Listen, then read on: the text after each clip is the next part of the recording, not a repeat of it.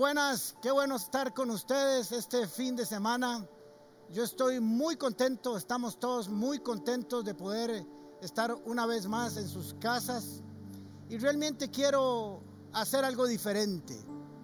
Desde hace días vengo hablando con el equipo de trabajo, con el equipo de media, con el equipo de producción y les digo, me siento extraño. Me siento extraño porque he perdido contacto con la gente. Y está bien que la palabra está llegando a sus hogares y los grupos paz y todas las diferentes acciones ministeriales que tenemos. Pero yo como pastor me siento lejos, así que quería hacer un servicio que nos hiciera sentir cerca, que nos hiciera sentir como en casa. Así que voy a hacer un montón de cosas locas como ustedes me conocen. Si usted nunca ha escuchado un sermón de este servidor, tal vez le guste, tal vez no. Tal vez le guste lo que hagamos, pero este fin de semana es una semana para la gente de la comunidad paz, a mi pueblo, a mi rebaño. Y como todos ustedes saben y me conocen a través de años, hoy amanecí con la llorona.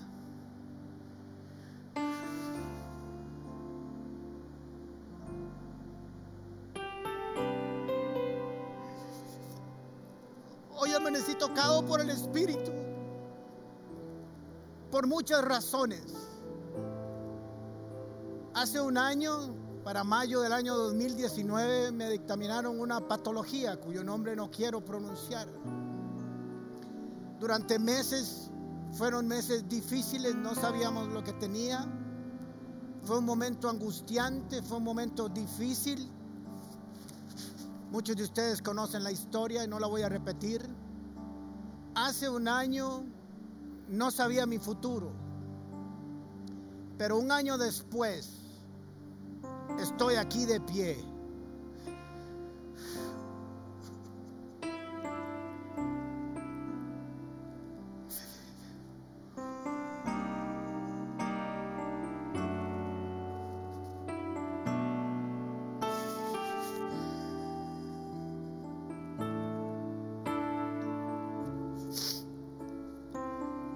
después, sigo de pie.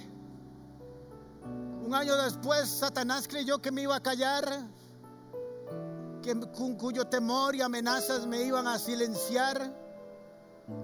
Un año después, siento que el ministerio ha florecido de una manera diferente.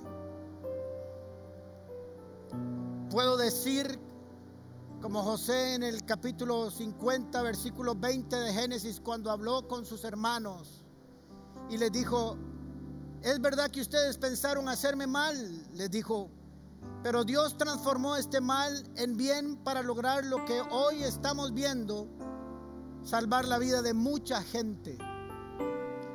Quiero decirle al enemigo, a la adversidad, a la enfermedad, que creyó que venía para mi mal, pero vino para mi bien. Vino para sacar lo mejor de mí. Vino para que volviera a tener un encuentro con mi Dios y con mi Salvador. Un año después, fui hace varias semanas donde los neurólogos que me ven y me dijeron, es sorprendente, don Alejandro. Nosotros lo vemos a usted a no ser que somos sus médicos, no sabríamos qué tiene. El primero que me diagnosticó me dijo, el primer día que lo vi sin revisarlo a usted, me dijo, yo sabía lo que usted tenía. Pero hoy usted acaba de entrar por esa puerta y quiero decirle que no sé qué tiene. Sigo tomando mis medicamentos, pero les garantizo que un día dejaré de tomarlos, porque el que empezó la obra buena en mí la terminará. Y la terminará en usted y en cada uno de los que me están escuchando. La obra que empezó en cada uno de ustedes, la terminará. Porque Dios es poderoso. Porque Dios es fiel. Hay alguien en esta iglesia que grite. Hay alguien que le dé gloria a Dios. Georgiana, Georgia, hay alguien que dé gloria a Dios. Soren. Jan, Álvaro, Cristian. Hay alguien que da gloria a Dios. Y yo espero que en su casa usted tenga una administración del Espíritu Santo. como la que estamos viviendo aquí. Es un día extraordinario para mi vida. Hoy quiero acercarme a ustedes de una manera diferente. Si usted de otra iglesia y está escuchando este sermón, tal vez no se identifica, pero quiero decirle que también lo bendigo si no conoce nuestra historia y lo invito a ser parte. José le dijo a sus hermanos, ustedes pensaron que esto había sido para mi mal, pero quiero decirles que Dios lo utilizó para mi bien. Cuando somos pasados por el fuego, creemos que es para nuestro mal y quiero decirle a muchos de ustedes que están pasando por el fuego, que está doliendo estar en ese fuego, que resista, que resista hasta el final, que levante sus ojos a los montes y vea que su socorro viene de Jehová que hizo los cielos y la tierra. De eso se trata esta enseñanza. Cuando pasemos por el fuego, saldremos promovidos cada uno de nosotros, porque eso es lo que prometió el Señor. Estaba viendo en estos días, como nos sobra un poquito más de tiempo en la casa, esta serie de Michael Jordan y me sorprendió realmente cómo él sacaba provecho de la adversidad. Lo peor que podría hacerle un contrincante a Michael Jordan era torearlo, como decimos los ticos. Era ganarlo, era humillarlo, era exaltarlo. Porque todos sus contrincantes sabrían que para el próximo partido, que para la próxima eliminatoria vendría más fuerte, más vigoroso, más luchador. Michael Jordan nunca creyó que la adversidad era para su mal aprovechaba cada vez que perdía para mejorar, para crecer. Y esto me trajo a la memoria el mensaje de las escrituras. Yo no sé si Michael Jordan estaba utilizando el principio bíblico, pero el principio bíblico, quien lo aplique, donde lo aplique, va a funcionar. José se estaba adelantando en el tiempo al Nuevo Testamento y sin saberlo posiblemente nunca lo supo estaba recitando Romanos capítulo 8, versículo 28. Todos ustedes se lo saben de memoria. Ahora bien, sabemos que Dios dispone todas las cosas para el bien de quienes lo aman. Disponen, se alinean, cooperan, se arman todas las cosas para el bien de los que lo aman, los que han sido llamados de acuerdo a un propósito. Usted y yo somos gente de propósito. Los que hemos creído en Jesús, los que hemos creído en su palabra, somos gente de propósito. Y yo quiero que usted me ponga atención como nunca antes me ha puesto atención desde que empezó esta pandemia y estamos conectados desde la casa. Si está cocinando, deje de cocinar. Si está texteando por otro lado, deje de textear. Si está haciendo una tarea al mismo tiempo que me está oyendo, déjela. Tómese un tiempo para escuchar el mensaje que le voy a dar, porque este mensaje le va a cambiar su vida. El tema de hoy no vino para mi mal, sino para mi bien. Dígalo ahí en su casa. Esto que vino para mi vida no vino para mi mal, sino para mi bien. Si les digo la palabra fuego o la frase estoy siendo pasado por fuego, ¿qué piensa usted? ¿Qué se le viene a su mente? ¿Qué le produce cuando oye a alguien estoy siendo pasado por fuego? O estoy en medio de un fuego de prueba. ¿Qué sensación, qué sentimiento le viene? En la Biblia el fuego significa varias cosas y tiene varias acepciones. Es sinónimo de varias cosas, de juicio, de castigo, por ejemplo Apocalipsis 20, el lago de fuego de azufre. O fuego como opresión, como ataque demoníaco, como prueba, como dolor o sufrimiento. También el fuego nos habla de fuego purificador, el oro se, se pule en el fuego. También habla del fuego del Espíritu Santo que tiene que ver la pasión, el avivamiento. Vinieron lenguas como de fuego en Hechos capítulo 2. El fuego es pasión interior y un deseo interno. Pero hoy vamos a hablar del fuego que nos prueba, del fuego que viene a de alguna manera hacernos pasar lo que pareciera un mal tiempo. En nuestro caminar seremos pasados por el fuego. Yo quisiera decirle que no va a haber fuego en su vida, pero lo engañaría, la Biblia lo engañaría, vamos a pasar por el fuego, que vamos a pasar, vamos a pasar. No sé cuántas veces, ni cuándo, ni cómo, pero que vamos a pasar, lo vamos a pasar. Pero hay una promesa en las escrituras. Hay una promesa para cuando pasemos por el fuego o por las aguas. Dice Isaías 43, 2 en la versión de 1960. Cuando pases por las aguas, yo estaré contigo. Y si por los ríos, no te anegarán. Cuando pases por el fuego, no te quemarás. Pasarás por el fuego, pero no te quemarás. Pasarás por el fuego, pero no te quemarás, dice el Señor. Esto es una promesa. Promete que vas a pasar por el fuego, pero que no te vas a quemar. Diga, no vino para mi mal, sino para mi bien. En la versión de traducción viviente dice así, cuando pases por las aguas profundas, yo estaré contigo. Cuando pases por ríos de dificultad, no te ahogarás. Cuando pases por el fuego de la opresión, no te quemarás, ni las llamas te consumirán, dice el Señor. Qué hermoso pasaje. Qué hermosa promesa.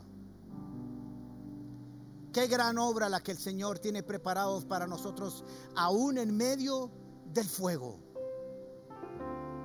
Y quiero decirte que no vino para tu mal, sino para tu bien. Lo voy a repetir varias veces hoy, para que te quede metido en tu mente, en tu corazón y en tu espíritu. Voy a dar el contexto antes de entrar al texto que vamos a leer hoy. Virgilio, hemos pasado por el fuego y estamos vivos. Cierto, al principio parece que nos vamos a quemar, pero no nos quemamos. Estamos de pie. Usted está atacando después de pasar el fuego y yo estoy predicando y Satanás creyó que nos iba a matar y no sabe que lo que produjo fue una promoción espiritual. Alguien diga algo en este lugar. Así que José murió y murió sus hermanos y toda la generación que entraron. Y los israelitas crecían y tenían muchos hijos y se multiplicaban y se hicieron de alguna manera poderosos en Egipto. Así que llegó un faraón que no conocía la historia de José y se comenzó a preocupar. Dijo, estos son muchos hay que hacer algo para que no sigan multiplicando, para que no se sigan creciendo, para que no sigan siendo un pueblo que se está haciendo poderoso, porque si se unen a nuestros enemigos o se levantan contra nosotros de tal manera que podrían arruinarnos. Así que vamos a hacer una estrategia para liquidarlos, para menguarlos, para hacerlos sentir mal. Dice Éxodo capítulo 1, versículo 11 al 14. Fue así como los egipcios pusieron capataces para que oprimieran a los israelitas. Les impusieron trabajos forzados, tales como de edificar para el faraón las ciudades de almacenaje, Pitón y Ramsés. Pero, póngame atención, deje todo lo que está haciendo ahora y vea la pantalla de su celular, de su computadora, de su celular, de donde quiera que esté, y se está yendo un podcast, cierre los ojos y no vea para ningún lugar mientras dice que los pusieron a trabajar y les pusieron más fuerza. Pero dice el versículo 12, pero cuando más los oprimían, más se multiplicaban y se extendían de modo que los egipcios llegaron a tener miedo.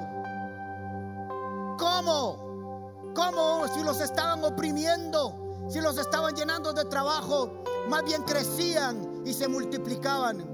Por eso les imponían trabajos pesados y los trataban con crueldad. Les amargaban la vida obligándolos a hacer mezcla y ladrillos y todas las labores del campo. Y todos los trabajadores de esclavos de los israelitas realizaban, los egipcios los trataban con crueldad. Los israelitas habían desarrollado habilidades cuando estuvieron en Egipto, cuando llegaron. Aprendieron cosas que no podían antes hacer cuando eran pastores, ahora estaban en medio de una metrópoli, de una ciudad grande en el centro del imperio egipcio. Así que aprendieron algunas artes, algunas destrezas que no tenían. Habían crecido de alguna manera en la sociedad egipcia. No les, preocupaba mucho a los egipcios mientras estuvieran quietitos. pero apenas comenzaron a crecer, apenas comenzaron a multiplicarse, apenas comenzaron a tener nuevos conocimientos, les despertó envidia, les despertó temor. Quiero decirte en este día que si no estás creciendo, si no progresas, si no avanzas, si no caminas, si no prosperas, el enemigo no tiene nada que hacer contigo. Si no estás leyendo más las escrituras, si no estás orando, si no estás clamando, si no te estás desarrollando espiritualmente, Satanás no te va a venir a molestar. Él está feliz que estés como estés, como estás así, sin moverte mucho, sin crecer, apagadito, con la llamita apenas para que funcione. Pero en el momento en que comenzás a avanzar, en el momento en que comenzás a, prosperar, en el momento en que comenzás a adquirir destrezas y habilidades para conquistar el propósito divino, Satanás se va a levantar contra ti para que no alcances el propósito para el cual Dios te llamó. ¿Me escucharon? Mientras estés sentado haciendo nada, ahí Satanás no te va a molestar. Pero cuando te levantas de la silla, cuando comienzas a avanzar, cuando comienzas a crecer, a prosperar espiritualmente y en todas las áreas, Satanás sabe que eres el blanco porque entre más prosperes, más gente va a adorar al Señor. Los egipcios tenían una estrategia. Era una estrategia diabólica y esa estrategia no cambia.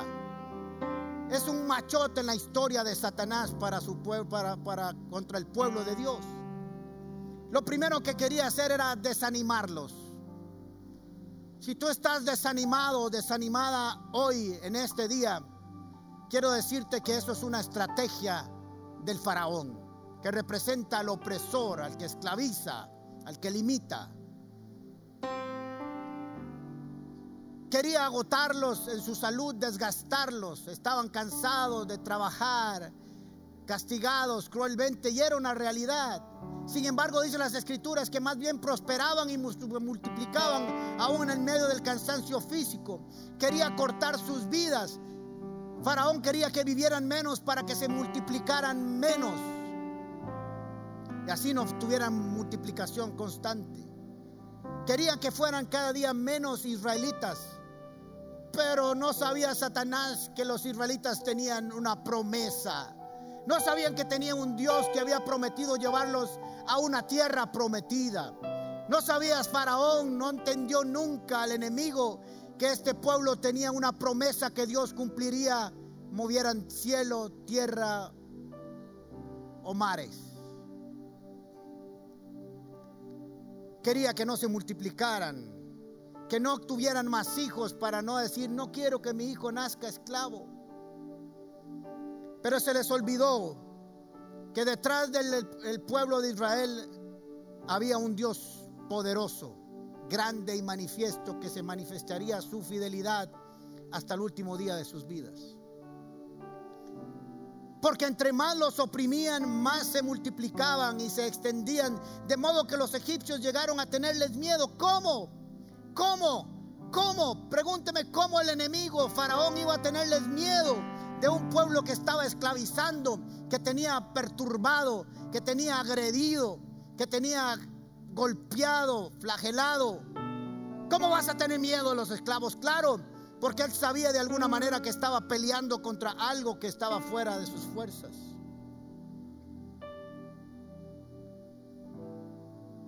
Esto no sorprendió a Dios.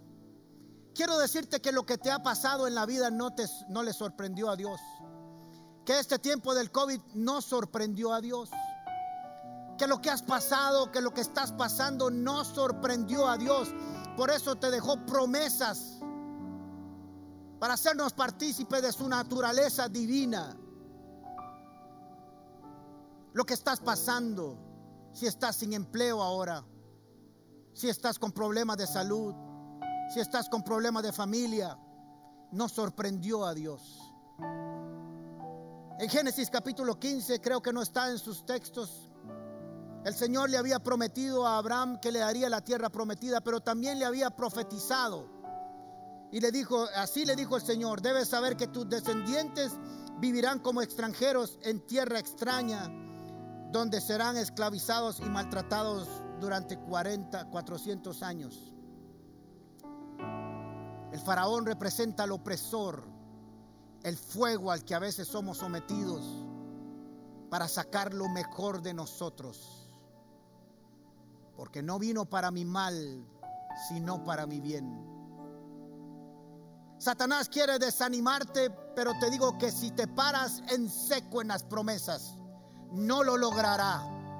Todo lo contrario, vendrá para desanimarte, pero tendrás un cántico nuevo, una adoración, un canto en la mañana, un canto al mediodía, un canto en la noche. No te va a desanimar porque el Señor te rodeará con cánticos de liberación y el gozo del Señor será tu fortaleza. Satanás quiere enfermarnos. Y con eso lo que quiere es que pensemos que Dios no está con nosotros. Podrá atacar nuestro cuerpo, pero nunca podrá tocar nuestro espíritu que es eterno. Nunca podrá tocar nuestra eternidad. Y todos veremos la gloria de Dios aún en medio de nuestro sufrimiento físico. Y clamaremos por la verdad de Isaías 53 y se cumplirá en cada uno de nosotros porque por su llaga hemos sido sanados y Él cargó y llevó nuestras enfermedades en la cruz del Calvario. Satanás quiere que se te olvide eso constantemente, repítelo. Este, este pasaje de, que leímos de Génesis 50, lo repito todo el tiempo. Esto no vino para mi mal, sino para mi bien. Satanás creyó que me iba a tener sentado en una silla. Y hoy más que nunca estoy predicando y estoy ministrando a través del mediodía de la oración. Porque no vino para mi mal, vino para mi bien. Dios quiere que no progreses, que te llenes de amargura. Que te llenes de amargura a ver las circunstancias que están a tu alrededor y el dolor que corre a tu lado. Pero quiero decirte que saca esa amargura. Porque cuando miras a la cruz y lees las promesas de Jesucristo, que en el mundo tendríamos aflicción, pero que no temiéramos porque Él estaría con nosotros hasta el fin del mundo. Y si va a estar con nosotros, no es solo para caminar a nuestro lado, es para que se cumpla su promesa, su compañía, su verdad, su revelación, su gozo, su presencia, los frutos del Espíritu. Seremos como árboles plantados a la orilla del río, cuya hoja nunca seca, y daremos fruto a su tiempo. Dios quiere que detengas tu progreso. Tal vez has perdido tu trabajo. Tal vez has cerrado tu empresa. Pero quiere decirte que eso no es el final. Eso es solo el principio de algo nuevo que Dios te va a dar. Esto lo enseñé la semana pasada. Esto es solo el principio. ¿No te das cuenta, dice el Señor? Abriré ríos en el desierto. Desde ya lo estoy haciendo. No esperes tener lo mismo. Comienza a clamar por lo nuevo que viene. Satanás quiere que no progreses, pero usted le, voy le dice a Satanás, te voy a decir algo. El diseño de Dios es mi prosperidad, mi avance, mi camino. Y fui diseñado para ser más que victorioso en Cristo Jesús. Y de camino no me voy a quedar. De estas me levanto, porque el Señor está conmigo.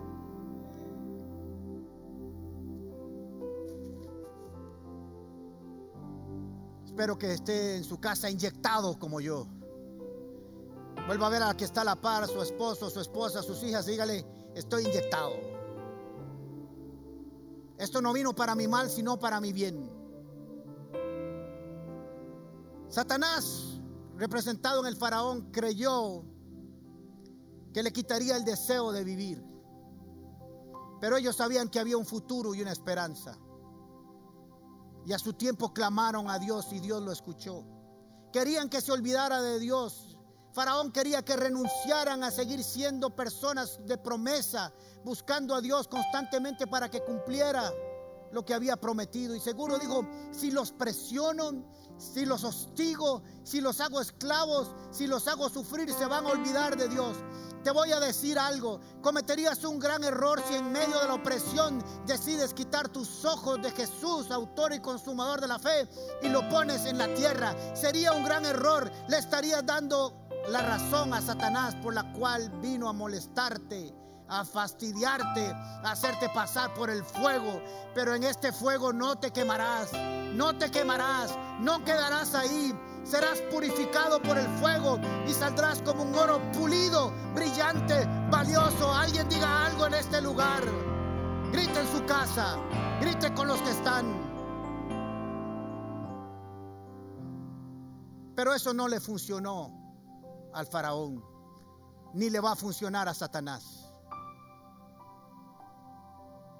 Diga, Satanás, no va a funcionar tu estrategia conmigo porque la estrategia que yo estoy recibiendo es la de Dios y no la de Satanás.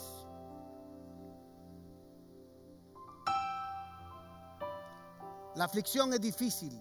Sé que muchos de ustedes están pasando por momentos difíciles, por aguas profundas, pero no te vas a ahogar, a través del fuego, pero no te vas a quemar. Yo no sabía para qué Dios me había hecho pasar por lo que pasé el año pasado. Yo no sabía, no entendía, sabía que en algún momento Dios me lo iba a revelar y ahora en este tiempo del COVID comencé a entender que la forma en que yo puedo predicar y le puedo decir a usted que hay salida no es un asunto teológico de un conocimiento intelectual. Es porque yo pasé por el fuego y sé que no me quemé. Sé que ni siquiera quedé oliendo a fuego o a humo. Pasé por las aguas donde no tocaba el fondo, pero me sacaron al otro lado y en pasar de, pasar de las aguas del temor, pasé al río del Espíritu. Dígale, Señor, yo no me voy a quedar aquí. Yo camino, yo avanzo, yo me desarrollo. Y aquí no me quedo, y aquí me levanto. Levántese en tu casa, levántese donde está. Dígale, yo de aquí no me quedo, yo de aquí avanzo, yo de aquí sigo. Yo no me voy a quemar.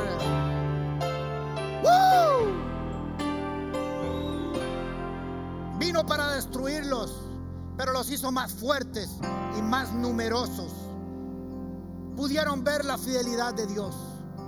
Quiero decirte que de aquí, de este tiempo, saldrás más fuerte, más poderoso, más ungido, más lleno de Dios, con una visión de eternidad como nunca has tenido como una mejor esposa, como un mejor esposo, con mejores hijos, con una empresa diferente, con un trabajo diferente, con una visión diferente de la vida, te lo garantizo. Y en el Éxodo capítulo 2, versículo 23 dice que mucho tiempo después murió el rey de Egipto. Y los israelitas, sin embargo, seguían lamentándose en su condición de esclavos y clamaron pidiendo ayuda. Sus gritos desesperados llegaron a oídos de Dios, quien al oír sus quejas se acordó del pacto que había hecho con Abraham, Isaac y Jacob. Si hay algo que debes hacer hoy, si hay algo que debes de hacer ahora cuando termine esta enseñanza, si hay algo que no has hecho y te has estado quejando en medio del dolor, yo sé que es difícil. Yo sé que es duro. Yo sé que algunos de ustedes la han pasado muy mal. Pero no dejes que Satanás te oprima. Ve a tu cuarto, levanta tus manos y clama a Dios que Él va a inclinar su oído y te va a sacar del pozo de la desesperación y te va a poner en alto y va a hacer levantar tu cabeza y te va a hacer brillar. Porque fuiste diseñado para ser como la luz del alba que va creciendo hasta ser perfecta. Y el que empezó la buena obra en ti, la terminará. Y la terminará porque la terminará. De eso estoy seguro.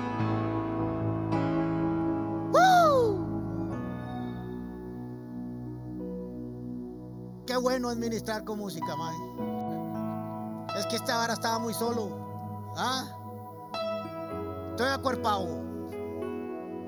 Y espero que usted está disfrutando también de esto. Yo estoy feliz.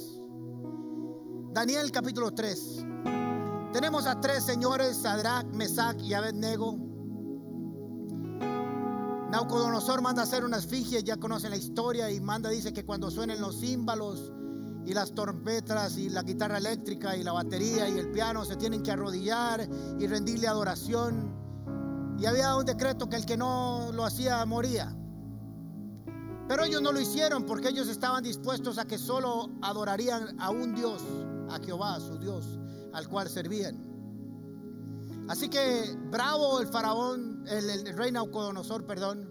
Les digo, los voy a echar al horno, los voy a quemar. Ellos dijeron, haga lo que tenga que hacer. Nosotros no nos vamos a arrodillar ante, este, un acto de idolatría, de una esfinge, que es un árbol, que es una mata, que es una piedra, que de oro, de lo que sea. Los voy a matar. Dijo, no importa si me tienen, si tenemos que morir.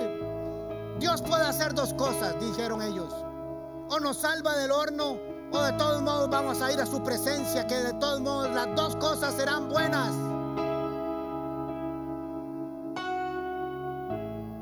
Entonces los echó en el horno los amarraron, habían calentado el horno más que nunca. Los que los echaron se quemaron primero que ellos.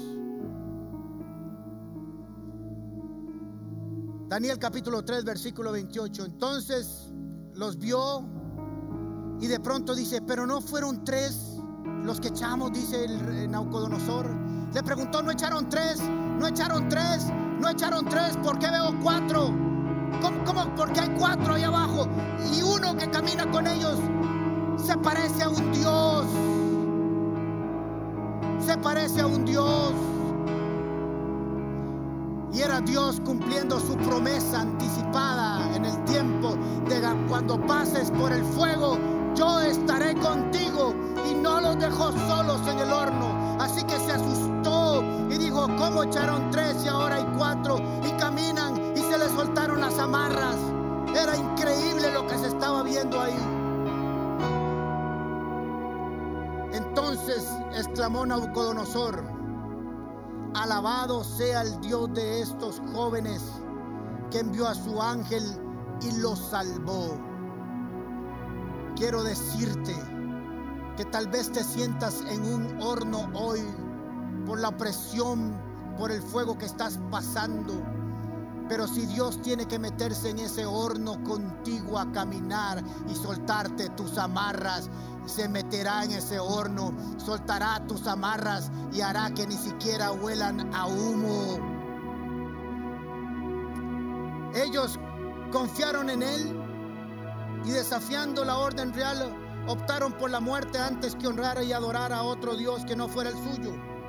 Por lo tanto, dice Naucodonosor, yo decreto que se descuartice a cualquiera que hable en contra del Dios de Sadrach, Mesach y Abednego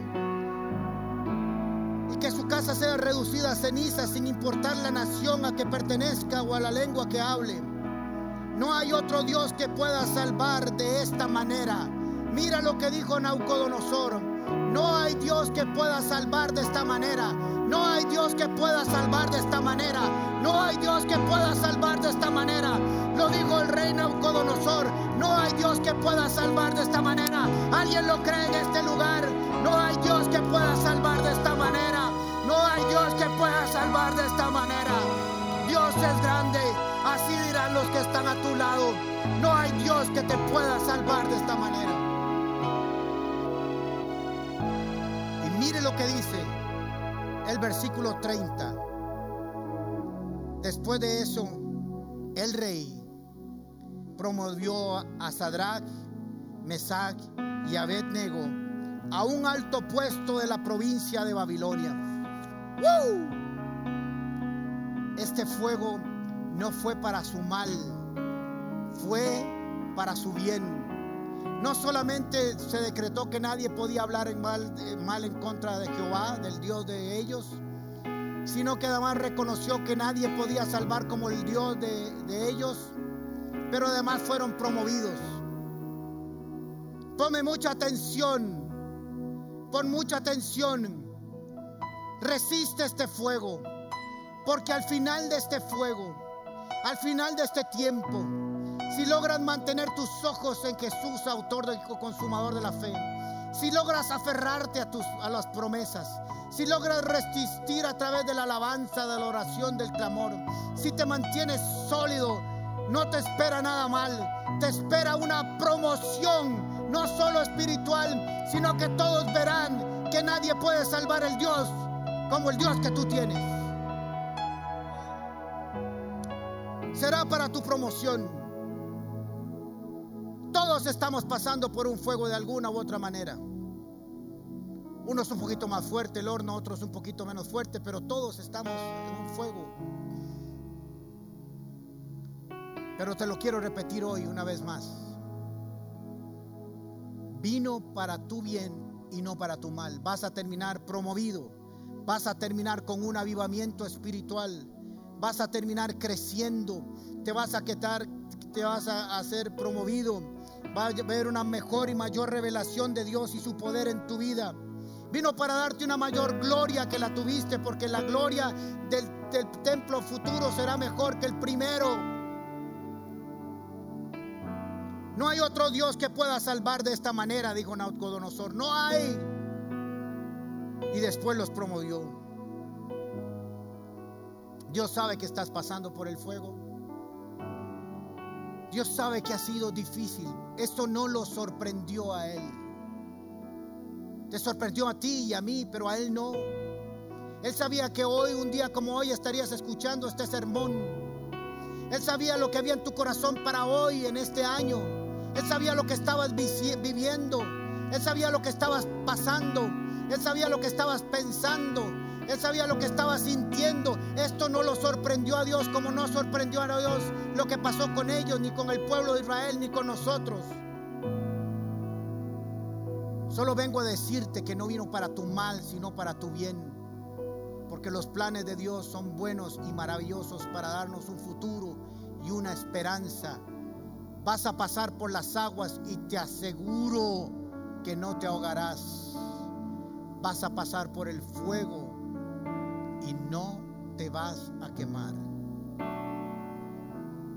Soportarás el fuego te agarrarás del Señor, abrazarás sus promesas, sus palabras, sus profecías. Dios te consolará, te dará una corona en vez de ceniza, te dará alegría en lugar de luto, te dará un vestido de alabanza en vez de un espíritu triste. Escucha conmigo, repite esto. Dios me dará consolación, me pondrá una corona en lugar de ceniza, me llenará de alegría en lugar de luto, me dará un vestido de alabanza y de fiesta en lugar de luto, de tristeza. El Señor te dice que si tuviste que sembrar con lágrimas, cosecharás con gritos de alegría. ¿Hay alguien aquí que quiere gritar para recoger lo que ha sembrado con lágrimas? Podrás ir llorando mientras siembras, pero cuando regreses vendrás cantando con tu cosecha. Podrás ir llorando mientras siembras, pero cuando regreses vendrás cantando con su cosecha. Primera Tesalonicenses 5 dice, estén siempre alegres, nunca dejen de orar, den gracias a Dios siempre porque esto es lo que Dios quiere para ustedes en Cristo Jesús. Amigos y amigas que me están escuchando, alégrese, porque lo que vino el fuego que vino no fue para tu mal, sino para tu bien. Y Satanás no sabe la clase de victoria a la que te está llevando cuando te metió en el fuego. No sabe lo que va a salir de ti cuando salgas de ahí. Una mujer un hombre lleno de la gloria de Dios. Estoy muy contento Lo que vino para mi mal, creyó Satanás, Dios lo hizo para mi bien. Y estoy seguro que lo hará contigo como lo hizo con todos los hombres y mujeres que han creído a través de la historia en Jesús. Les dije que quería hacer algo diferente. Y he perdido algún grado de contacto con ustedes. Ahora quiero que me hagan un favor todos los que me están escuchando en sus casas, en sus oficinas, si me están oyendo en el carro, deténgase. Si está cocinando, deténgase. Si está jugando con los chiquitos, deténgase. Porque quiero orar por usted. No quiero perder ese contacto cuando estábamos aquí, que había un tiempo para ministrar la presencia de Dios. Virgilio, si tocamos algo del Espíritu.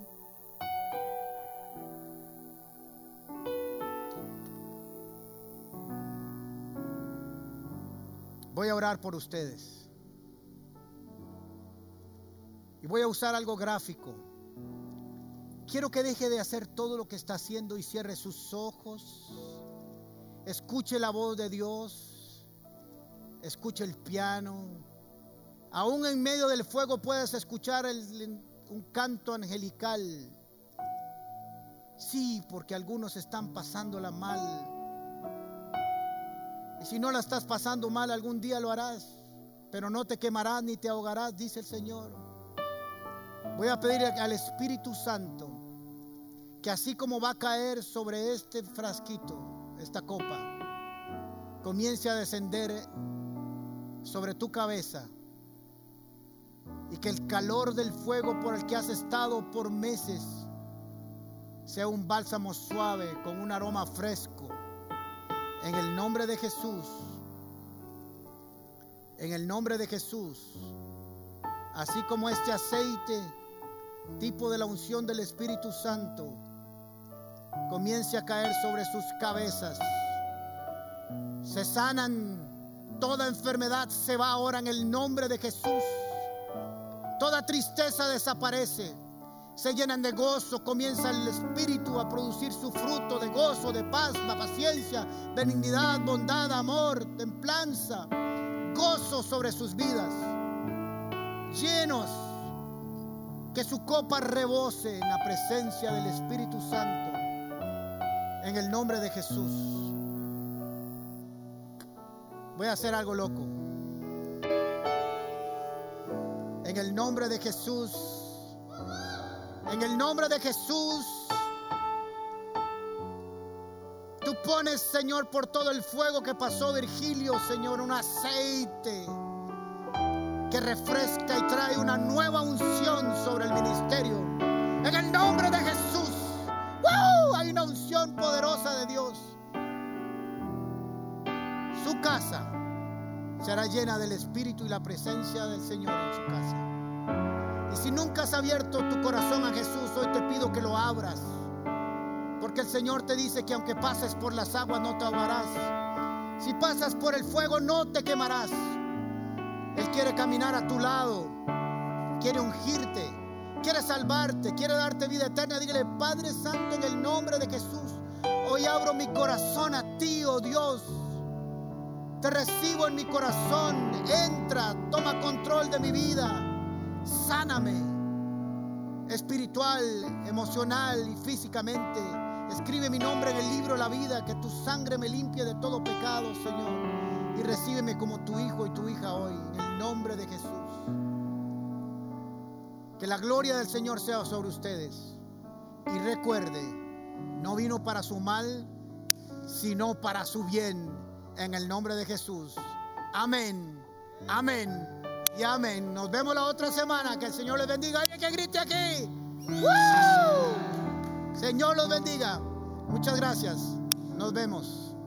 Gracias por haber estado con nosotros en este servicio de Paz Online. Les recordamos que toda nuestra información la pueden encontrar en nuestras redes sociales. Los motivamos a seguir conectados con todas nuestras actividades que tenemos entre semana y nos vemos aquí mismo por la misma hora en el mismo canal en Paz Online la próxima semana. Nos vemos, que esté muy bien.